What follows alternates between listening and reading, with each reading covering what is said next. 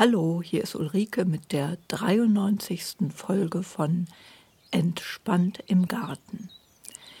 Ich erzähle euch in diesem Garten-Podcast wieder das Neueste aus dem spannenden Alltag einer Hobbygärtnerin und ich gebe dabei den ein oder anderen Tipp.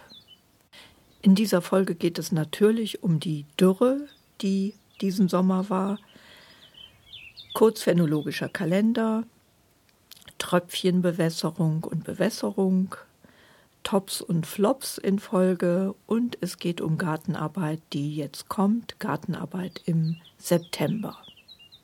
Ja, der Sommer 2022 gehörte zu den vier wärmsten Sommern seit Beginn der Wetteraufzeichnungen. Und so schön das sonnige Wetter ist, so zerstörerisch waren die Folgen dieses Jahr und sind natürlich noch für die Natur. Damit ging einher, dass es der sechs trockenste Sommer war und gerade das hat natürlich ganz sichtbare Folgen.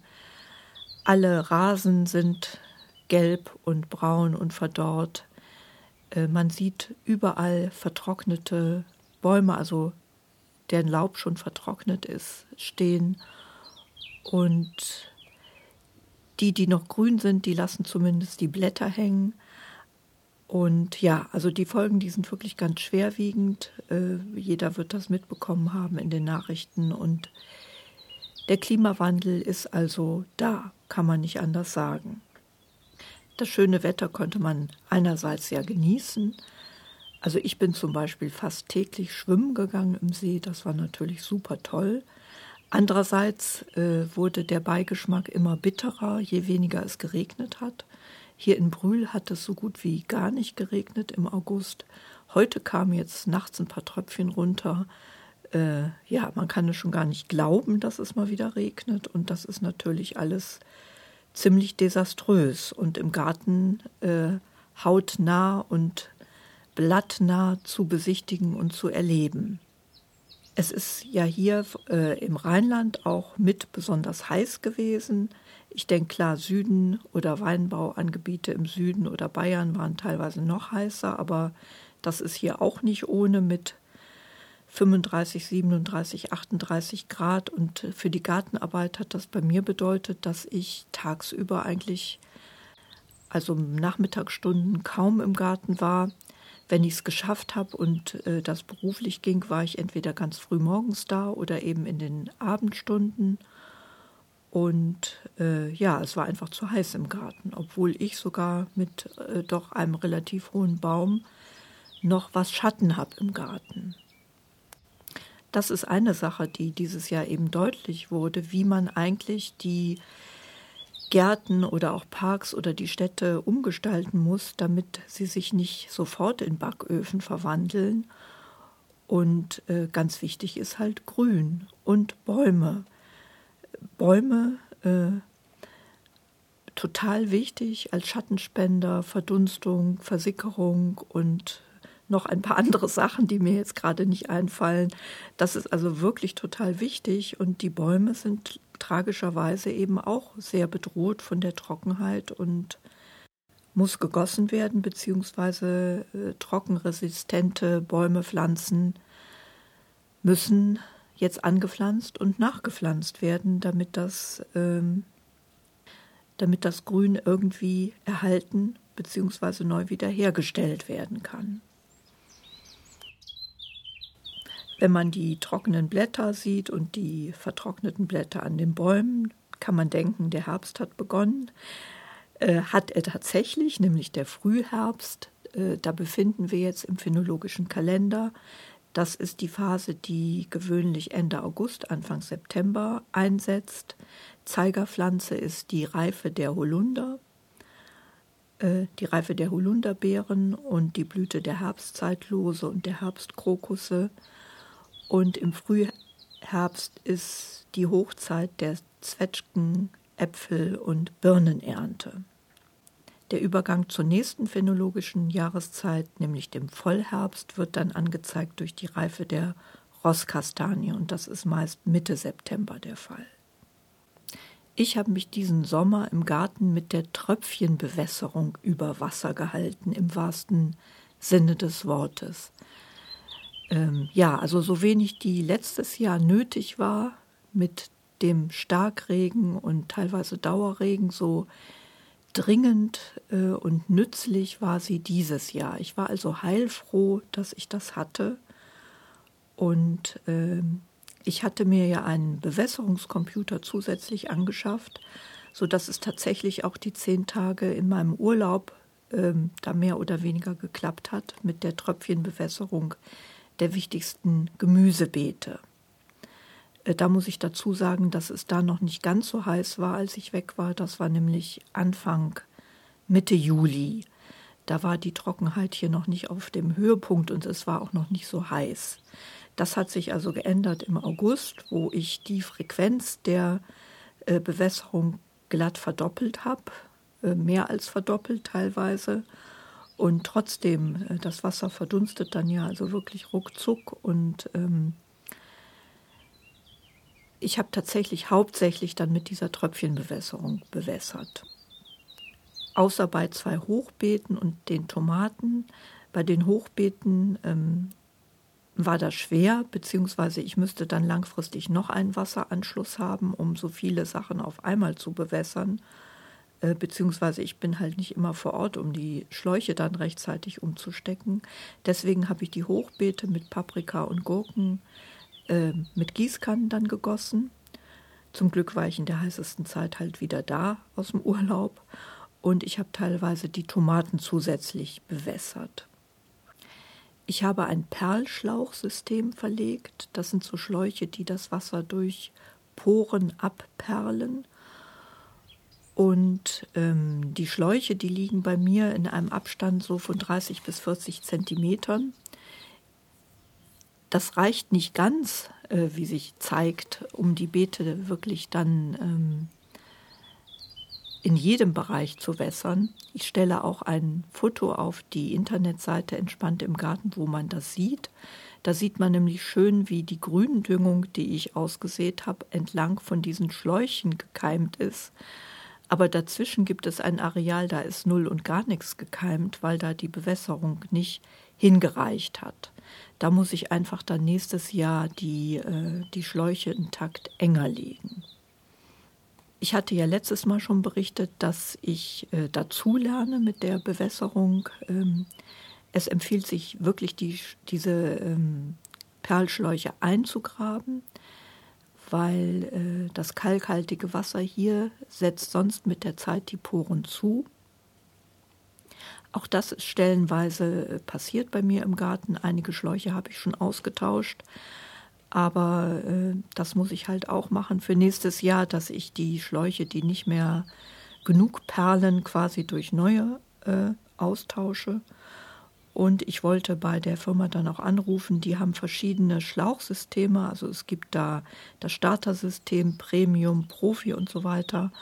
Und die unterscheiden sich, die, äh, die ähm, etwas profihafteren Schläuche, da kann man längere, also mehr Beetfläche quasi mit äh, bewässern. Das eine System, da kann man 50 Meter an einem Strang dranhängen und äh, bei den besseren Systemen dann 75 beziehungsweise x mehr Meter. Da wollte ich noch anrufen und fragen, ob man ähm, das ganze System dann austauschen muss oder ob man teilweise ein Beet mit den Profischleuchten bestücken kann. Äh, das weiß ich noch nicht. Ja, gut. Äh, trotzdem bin ich unterm Strich sehr zufrieden damit und ich denke, das ist eine der Bewässerungsmethoden der Zukunft ohne Zweifel, ähm, weil es doch gravierende Vorteile gegen dem, gegenüber dem Gießen von oben hat. Ähm, der augenfälligste ist die Wasserersparnis. Man braucht also viel weniger Wasser da die Verdunstung ausgeschaltet ist, äh, besonders wenn die Schläuche wirklich eingegraben sind. Und ähm, es ist effektiver für die Pflanzen, da es direkt im Wurzelbereich ist. Und die Gefahr der Verschlemmung ist nicht so groß, wie wenn man von oben gießt. Also ich denke mir, früher oder später wird man da kaum drum kommen, hier in Deutschland auch traurigerweise äh, die eine oder andere künstliche Bewässerung zu installieren, wenn man Gemüse anbauen will.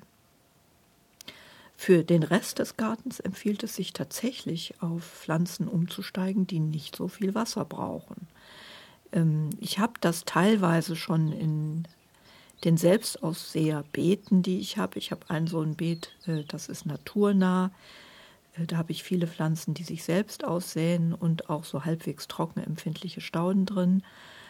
Ja, also auch das äh, wird ein Modell sein, das zukünftig immer mehr beherzigt werden muss.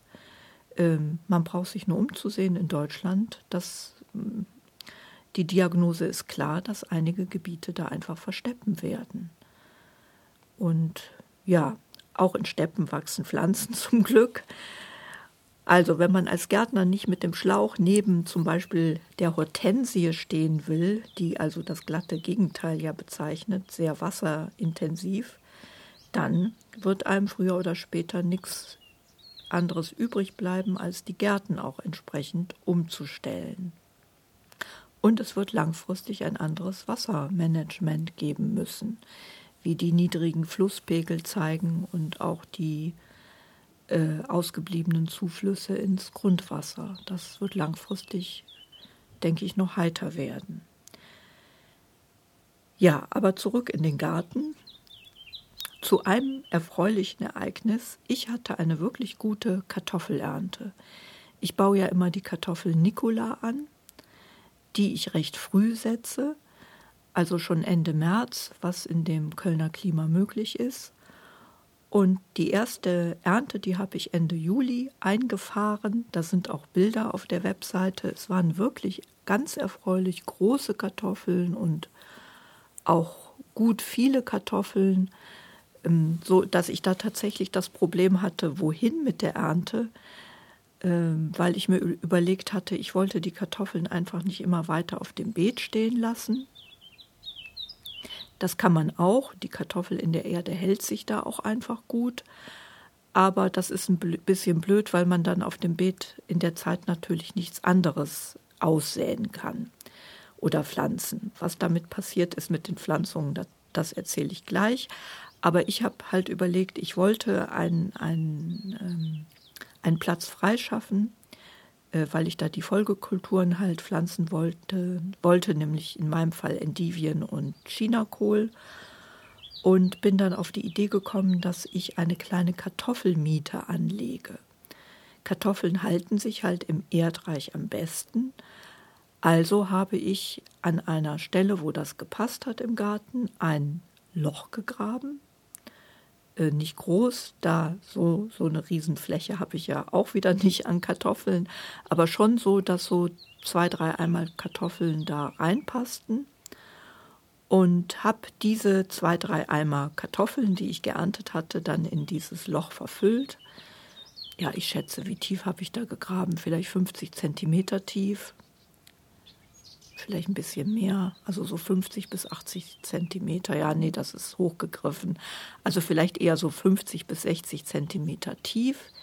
Die Kartoffeln dann da eingefüllt und dann mit dem Erdreich wieder abgedeckt, sodass gut 10 Zentimeter Erde über diesen Kartoffeln sind.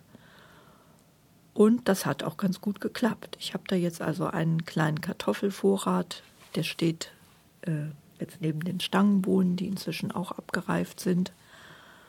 Und da werde ich mich dann im Herbst draus bedienen können. Ein paar Kartoffeln hatte ich noch auf dem Feld. Die ernte ich jetzt äh, sukzessive ab, um da dann auch nach und nach was neu einzusehen. Ja, also jetzt zu den Anpflanzungen die ich da getätigt habe. Und das ist auch eine Arbeit, die jetzt ansteht, Ende August, Anfang September, dass man die Folge- und Spätkulturen pflanzt oder aussät. Man kann also auspflanzen, äh, jetzt Pflänzchen von Endivien, Zuckerhut, Chicorée. Man kann die, Klo die Knoblauchzehen stecken und Spinat aussehen. Und Gründüngung natürlich auf abgeerntete Beete. Ich habe also Endivien und Chinakohl vorgezogen und hatte dabei schon gelesen, dass die eigentlich in ihrer Pflanzzeit Temperaturen unter 25 Grad brauchen, sonst schießen sie.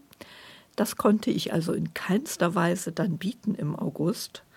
Ich hatte die zwar auf dem Balkon vorgezogen und sie da eher in den Schatten gestellt, aber irgendwann musste ich sie ja dann auspflanzen.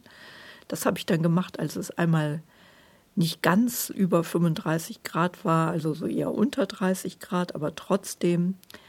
Äh, ich habe die Pflanzen dann immer brav an diesen Perlschläuchen entlang gepflanzt, beziehungsweise in unmittelbarer Nähe, damit die da das Wasser abkriegen. Aber trotzdem hatten die zu kämpfen. Ich habe dann noch Endivienpflanzen äh, nachgekauft, Pflänzchen in einem Pflanzencenter. Ja, und mehr schlecht als recht kämpfen die sich da jetzt durch. Ich muss gucken, was daraus wird, ähm, ob die Prognose zutrifft, dass die jetzt schießen, sowohl die Endivien wie der Chinakohl. Mal gucken. Ich hatte ähm, Chinakohl hatte ich auch ausgesät, auch entlang der Perlschlauchlinie. Und da ist auch was gekeimt. Äh, da, das habe ich dann ausgedünnt, als die groß genug waren. Und der Chinakohl, der da steht, der also im Beet gekeimt ist, der sieht auch ganz gut aus. Der hat jetzt einen großen Vorsprung zu dem, den ich da ausgepflanzt habe, der durch den Akt des Auspflanzens doch sehr zu kämpfen hatte. Und ich werde auf dem jetzt noch frei werdenden Kartoffelbeet, da wollte ich Spinat aussehen. Abgeerntet habe ich den blühenden Pflücksalat zur Saatgutgewinnung und Möhren. Ich hatte also auch erfreulich ein paar Möhren wieder geerntet, die sehr lecker waren. Und auf diesem Areal habe ich Gründüngung ausgesät, den Senf. Das hatte ich eben schon erwähnt. Der ist brav entlang der Perlschlauchfeuchtigkeit gekeimt, aber dazwischen sind Streifen, wo die so trocken waren, dass da halt nichts keimen konnte. Äh, das ist ganz witzig. Da haben wir jetzt Gründüngungsstreifen auf einem Beet. Ja, das ist etwas, was man äh, gut machen kann auf abgeernteten Beeten. Die Gründüngung ähm, äh, Senf oder Raps oder auch äh, Facelia. Facelia ist bienenfreundlich und äh, Facelia verträgt sich auch mit allen Nachfolgekulturen, während das bei dem Senf nicht so ist und dem Raps. Äh, danach darf man keine Kohlgewächse pflanzen. Ja, ich, ich werde noch ein, ein anderes Beet äh, von den Pflanzen dann abernten, die drauf sind, nämlich die Stangenbohnen. Und da sehe ich auch Spinat oder Gründüngung oder ich pflanze noch ein paar Endivien. Mal gucken. Ja, jetzt noch dazu, was noch so ansteht im Garten. Was ich kontinuierlich mache, ist Fallobst aufsammeln. Und es beginnt jetzt die Ernte der späteren Äpfel so langsam. Ich habe ja einiges an Apfelbäumen im Garten. Ich hatte einen bombastisch guten Sommerapfel. Ähm, der schon im so Anfang August reif ist, Ende Juli, Anfang August. Und die sind wirklich sehr gut geworden. Äh, ich vermute, weil eben ein Schlauch der Tröpfchenbewässerung an, an der Reihe der Apfelspalierbäume auch vorbeilief und die mitversorgt hat. Deswegen, deswegen sind die Äpfel auch alle relativ groß geworden dieses Jahr, was die sonst im Trockenstress nicht gemacht hätten. Ja, also dieser Frühapfel, der ist abgeerntet und ähm, es kommt jetzt so langsam äh, die Folgeäpfel. Das ist ein Bosskopf, wenn ich mich nicht ganz täusche, was ich da habe an Spalierapfel. Und ich habe den roten Berlepsch. Da äh, muss ich ganz regelmäßig wie jedes Jahr die verschimmelten Äpfel rauspflücken.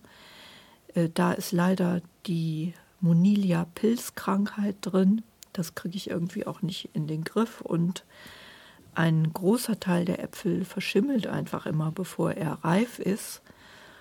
Und ich versuche durch regelmäßiges Auspflücken dann einen Teil zu retten. Äh, dieses Jahr ist ein, ein sehr gutes Apfeljahr, also die Apfelbäume tragen reichlich, sodass auch bei diesem Baum was übrig bleiben wird. Etwas anderes, was man wieder dieses Jahr beobachtet, ist leider der Sonnenbrand an den Äpfeln. Äh, Äpfel, die also exponiert sind, ähm, wo die Sonne den ganzen Tag dann draufknallt, die verkochen da an den heißesten Stellen richtig. Und das ist natürlich auch ein Eintritt äh, dafür, dass der Apfel dann verfault, bevor er reif ist. Also auch diese Äpfel habe ich dann ausgepflückt. Aber ich habe schon sehr leckeres Apfelmus gemacht und von diesem frühen Sommerapfel habe ich massig Äpfel verschenkt. Also das war richtig schön. Was ich auch hatte, war eine bombastische Feigenernte, ähm, die dann aber abrupt plötzlich endete. Warum weiß ich nicht so recht. Es kann sein, ich habe da einmal dann doch mit dem Schlauch gegossen. Da sind Blätter und Früchte auch von diesem Feigenbaum mit nass geworden. Und meine eine Vermutung ist, dass Mäuse oder auch Ratten dann diese Früchte samt Wasser äh, geerntet haben.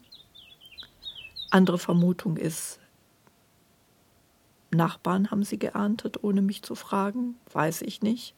Glaube ich aber eher nicht. Dritte Variante, ich habe mich einfach verguckt und äh, da waren gar keine Feigen mehr dran. Ich weiß es nicht so recht. Also ich Hauptverdacht ist bei mir irgendwelche Tiere, die das zusammen mit den Wassertropfen die Früchte dann gleich mit verputzt haben. Ähm, ja, ich habe zwei Feigenbäume. Einer steht äh, am Haus. Das ist leider eine Sorte, die bis jetzt nie ausreifen konnte. Die hat dieses Jahr also auch wieder ganz viele Feigen, die aber noch recht klein sind. Ähm, also auch in relativ heißen Jahren haben es dies nie bis zur Vollreife geschafft. Gut, mal gucken, was das in diesem Jahr im Zeichen des Klimawandels gibt. Also wenn es noch warm ist, lange, dann kann es sein, dass es die sogar machen dieses Jahr. Ja, das ist überhaupt mit einer Arbeit im September. Es gibt reichen Erntesegen, wenn man die Kulturen denn von, vor der Trockenheit gerettet hat. Ähm, ich habe auch noch Lauch angebaut und halt viele Bohnen, äh, wiederum mehr zur Saatgutgewinnung. Mangold habe ich noch und äh, ja, die Salate auch eher zur Saatgutgewinnung. Ähm, Zucchini, genau. Wobei die Zucchini, die haben bei mir ähm, Mehltau bekommen und gehen ein. Das war relativ plötzlich der Fall. Äh, warum das dieses Jahr so stark ist, weiß ich nicht genau. Äh, Gurken, die habe ich sehr fleißig gegossen in den Hochbeeten, aber die Sorte, die ich hatte, das war wieder so eine koreanische Sorte, die ich sehr lecker finde. Äh, die verträgt offensichtlich pralle Sonneneinstrahlung sehr schlecht. Ähm, die hätte ich eigentlich schattieren müssen, weil immer wenn da ein Tag die Sonne auf die Blätter geknallt hat, dann haben die richtig schlapp gemacht. Nachts haben die sich dann wieder aufgepumpt nach dem Gießen, aber das war alles nix zu prahlen für die Gurken, die dann teilweise auch die wenigen, die sie dann noch bekommen hat, die waren dann teilweise leider bitter geworden. Tomaten, da habe ich wieder einen Düngefehler gemacht. Ich glaube, das hatte ich schon berichtet. Also dieses Jahr wieder ein wenig zu wenig Dünger. Ich habe zu wenig Pferdemist in dieses Beet äh, gemischt. Am Anfang waren sie deswegen etwas kümmerlich. Und noch dazu habe ich sehr viele äh, Kirsch- und Datteltomaten angepflanzt, was natürlich einfach nicht die, das Gewicht an Tomaten jetzt bringt. Trotzdem produzieren die jetzt fleißig weiter kleine Tomaten. Also eine leckere San Viva Kirschtomate habe ich da. Äh, Taubenherz, Kirschtomate oder Datteltomate. Und ja, also die Ernte an Tomaten ist ja ein bisschen verhalten. Äh, ich glaube wegen falscher Düngung. Ne? Das Wetter hätte nicht besser sein können für Tomaten. Wenn es nicht regnet, werden die von der Braunfäule ja verschont. Ganz im Gegensatz zu letztem Jahr, wo es sie echt alle dahin gerafft hat. Was ich jetzt angefangen habe und auch weitermachen werde, das ist die Saatgutgewinnung. Ich habe wieder eine Stangenbohne alter Sorten angebaut. Nein, stimmt gar nicht. Drei hat sich herausgestellt. Die eine Buschbohne hat sich ja auch als Stangenbohne entpuppt. Und von diesem Bohnen habe ich zwar auch immer was geerntet zum Kochen, aber den überwiegenden Teil doch äh, zur Saatgutgewinnung dann stehen gelassen. Die erste, die jetzt reif geworden ist, ist die Stangenbohne Napoleon. da habe ich also die Bohnen geerntet, als die Schoten so trocken waren, dass es raschelt. In diesem Jahr kein Problem. Ähm, und habe da die ersten Bohnen auch schon ausgepult. Da habe ich auch wieder Bilder ins Internet von gestellt und habe äh, diesmal die auch wirklich sortiert.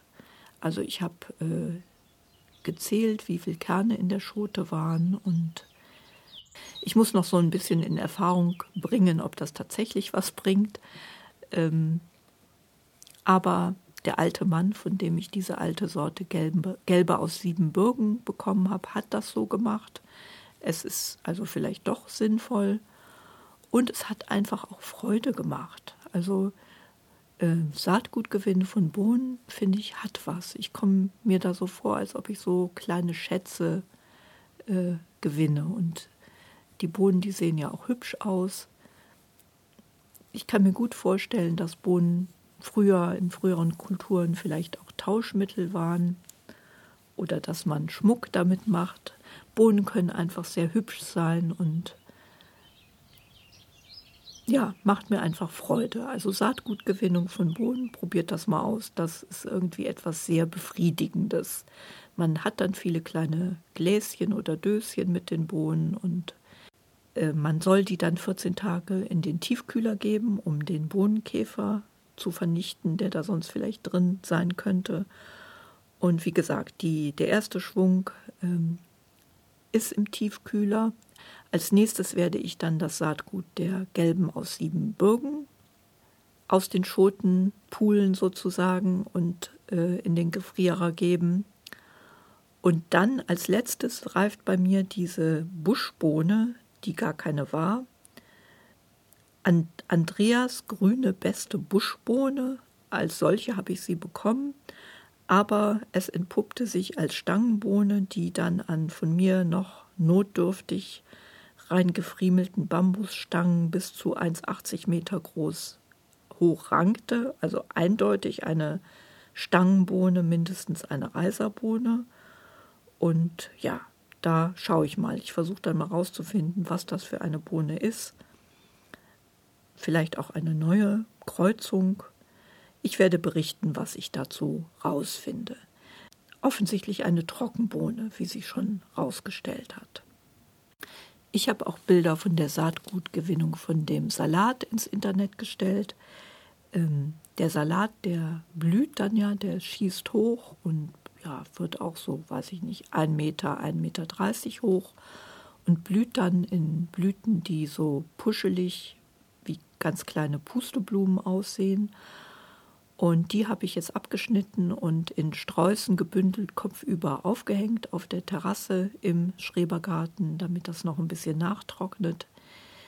Die äh, Saatkörner, die sitzen unterhalb diesen Puscheln.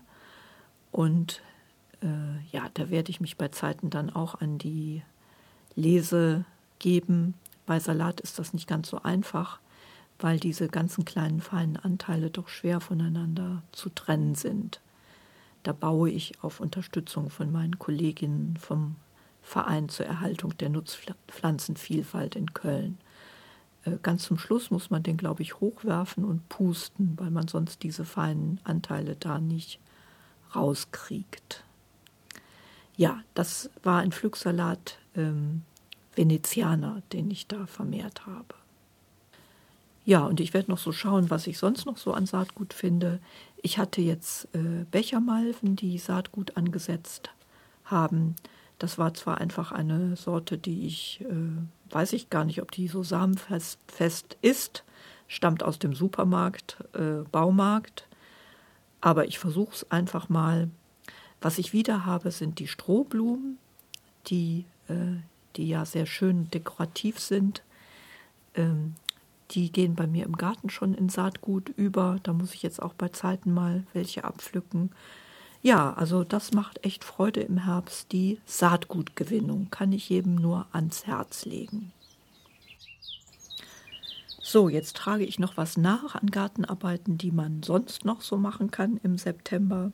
Das ist zunächst die Herbstdüngung des Rasens empfehlenswert, wenn es denn regnet, weil sonst kann der Rasen die Düngung ja gar nicht aufnehmen. Ähm, das ist eine Düngung, die man macht, damit der äh, Rasen gut durch den Winter kommt, speziell zu kaufen, auch, auch als Herbstdüngung, sowas Kalium betont. Ja, und was man natürlich machen kann, ist, dass man die Frühblüher pflanzt, also zunächst die Blumenzwiebeln, äh, Tulpen, Schneeglöckchen, Osterglocken und so weiter. Man kann jetzt Frühlingszwiebeln noch aussäen, das sollte man bei Zeiten machen. Das sind diese Zwiebeln, die im Frühjahr das erste Grün liefern. Und es gibt auch wohl Sorten, die man dann als Schnittzwiebel verwenden kann. Ja, ich sehe gerade, das ist schon ein bisschen spät für die Aussaat der Frühlingszwiebeln. Bis Mitte August wird hier angegeben. Von diesen Frühlingszwiebeln gibt es mehrere Sorten inzwischen, die sich für die Überwinterung eignen. Empfehlenswert ist zum Beispiel White Lisbon äh, die liefert das Grün im Frühjahr, aber auch eine weiße und mild, schmecken, mild schmeckende Zwiebel im Frühsommer. Äh, bei diesen äh, Zwiebeln hat sich eine Mischkultur mit Feldsalat bewährt. Sehen kann man auch noch Radieschen, Winterrettich und Anfang September ist der letzte Außertermin für Feldsalat. Spinat für die Frühjahrsernte kann man noch bis Mitte, Ende September säen. Äh, wenn man ihn bis zum Frühjahr stehen lassen will oder im Frühjahr ernten will, dann sollte er im Herbst aber nicht mehr geschnitten werden. Ja, ich selbst werde mich auf Spinat und Gründüngung und weitere Endivienpflanzen verlegen. Was man jetzt machen kann, ist natürlich Stauden pflanzen, besonders die frühjahrsblühenden Stauden.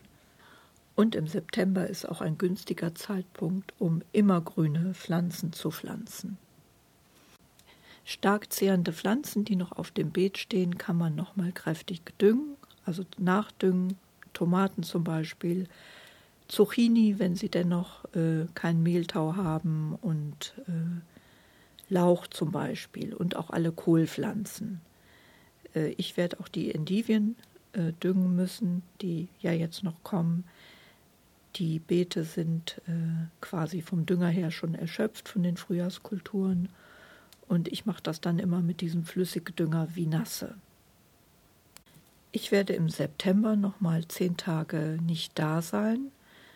Insgesamt ist natürlich zu hoffen, oder es zeichnet sich schon ab, dass es jetzt kühler wird, der Jahreszeit entsprechend. Ob Regen kommt, steht noch ein wenig in den Sternen. Alle hoffen das natürlich. Im Moment sind die Chancen, glaube ich, wieder so 50-50. Wenn wir Pech haben, geht es mit einem Hochdruckgebiet weiter.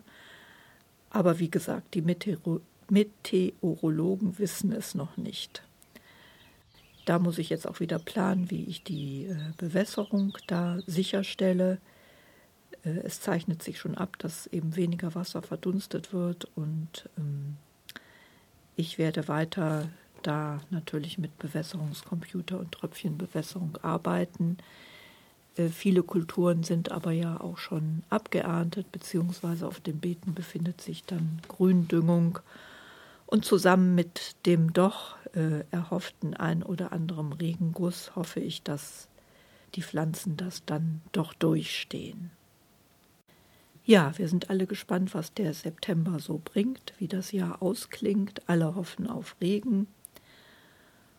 Und ich werde heute Nachmittag noch in den Garten fahren und da äh, mich wieder um die Bewässerung kümmern. Ich muss immer ähm, die Schläuche umstecken, da ich äh, vier Anschlüsse quasi habe und das so ein bisschen im Wechsel dann verlege. Äh, ich kann nicht alle sechs Beete quasi dann auf einmal bewässern, sondern muss so ein bisschen hin und her switchen. Und natürlich wie immer Töpfe gießen, dieses Jahr brauchte der Garten wirklich intensivste Aufmerksamkeit, weil sonst alles vertrocknet wäre. Ja, dann komme ich für heute zum Ende dieser Folge. Ich wünsche auch euch weiterhin viel Spaß im Garten und sage bis bald, eure Ulrike.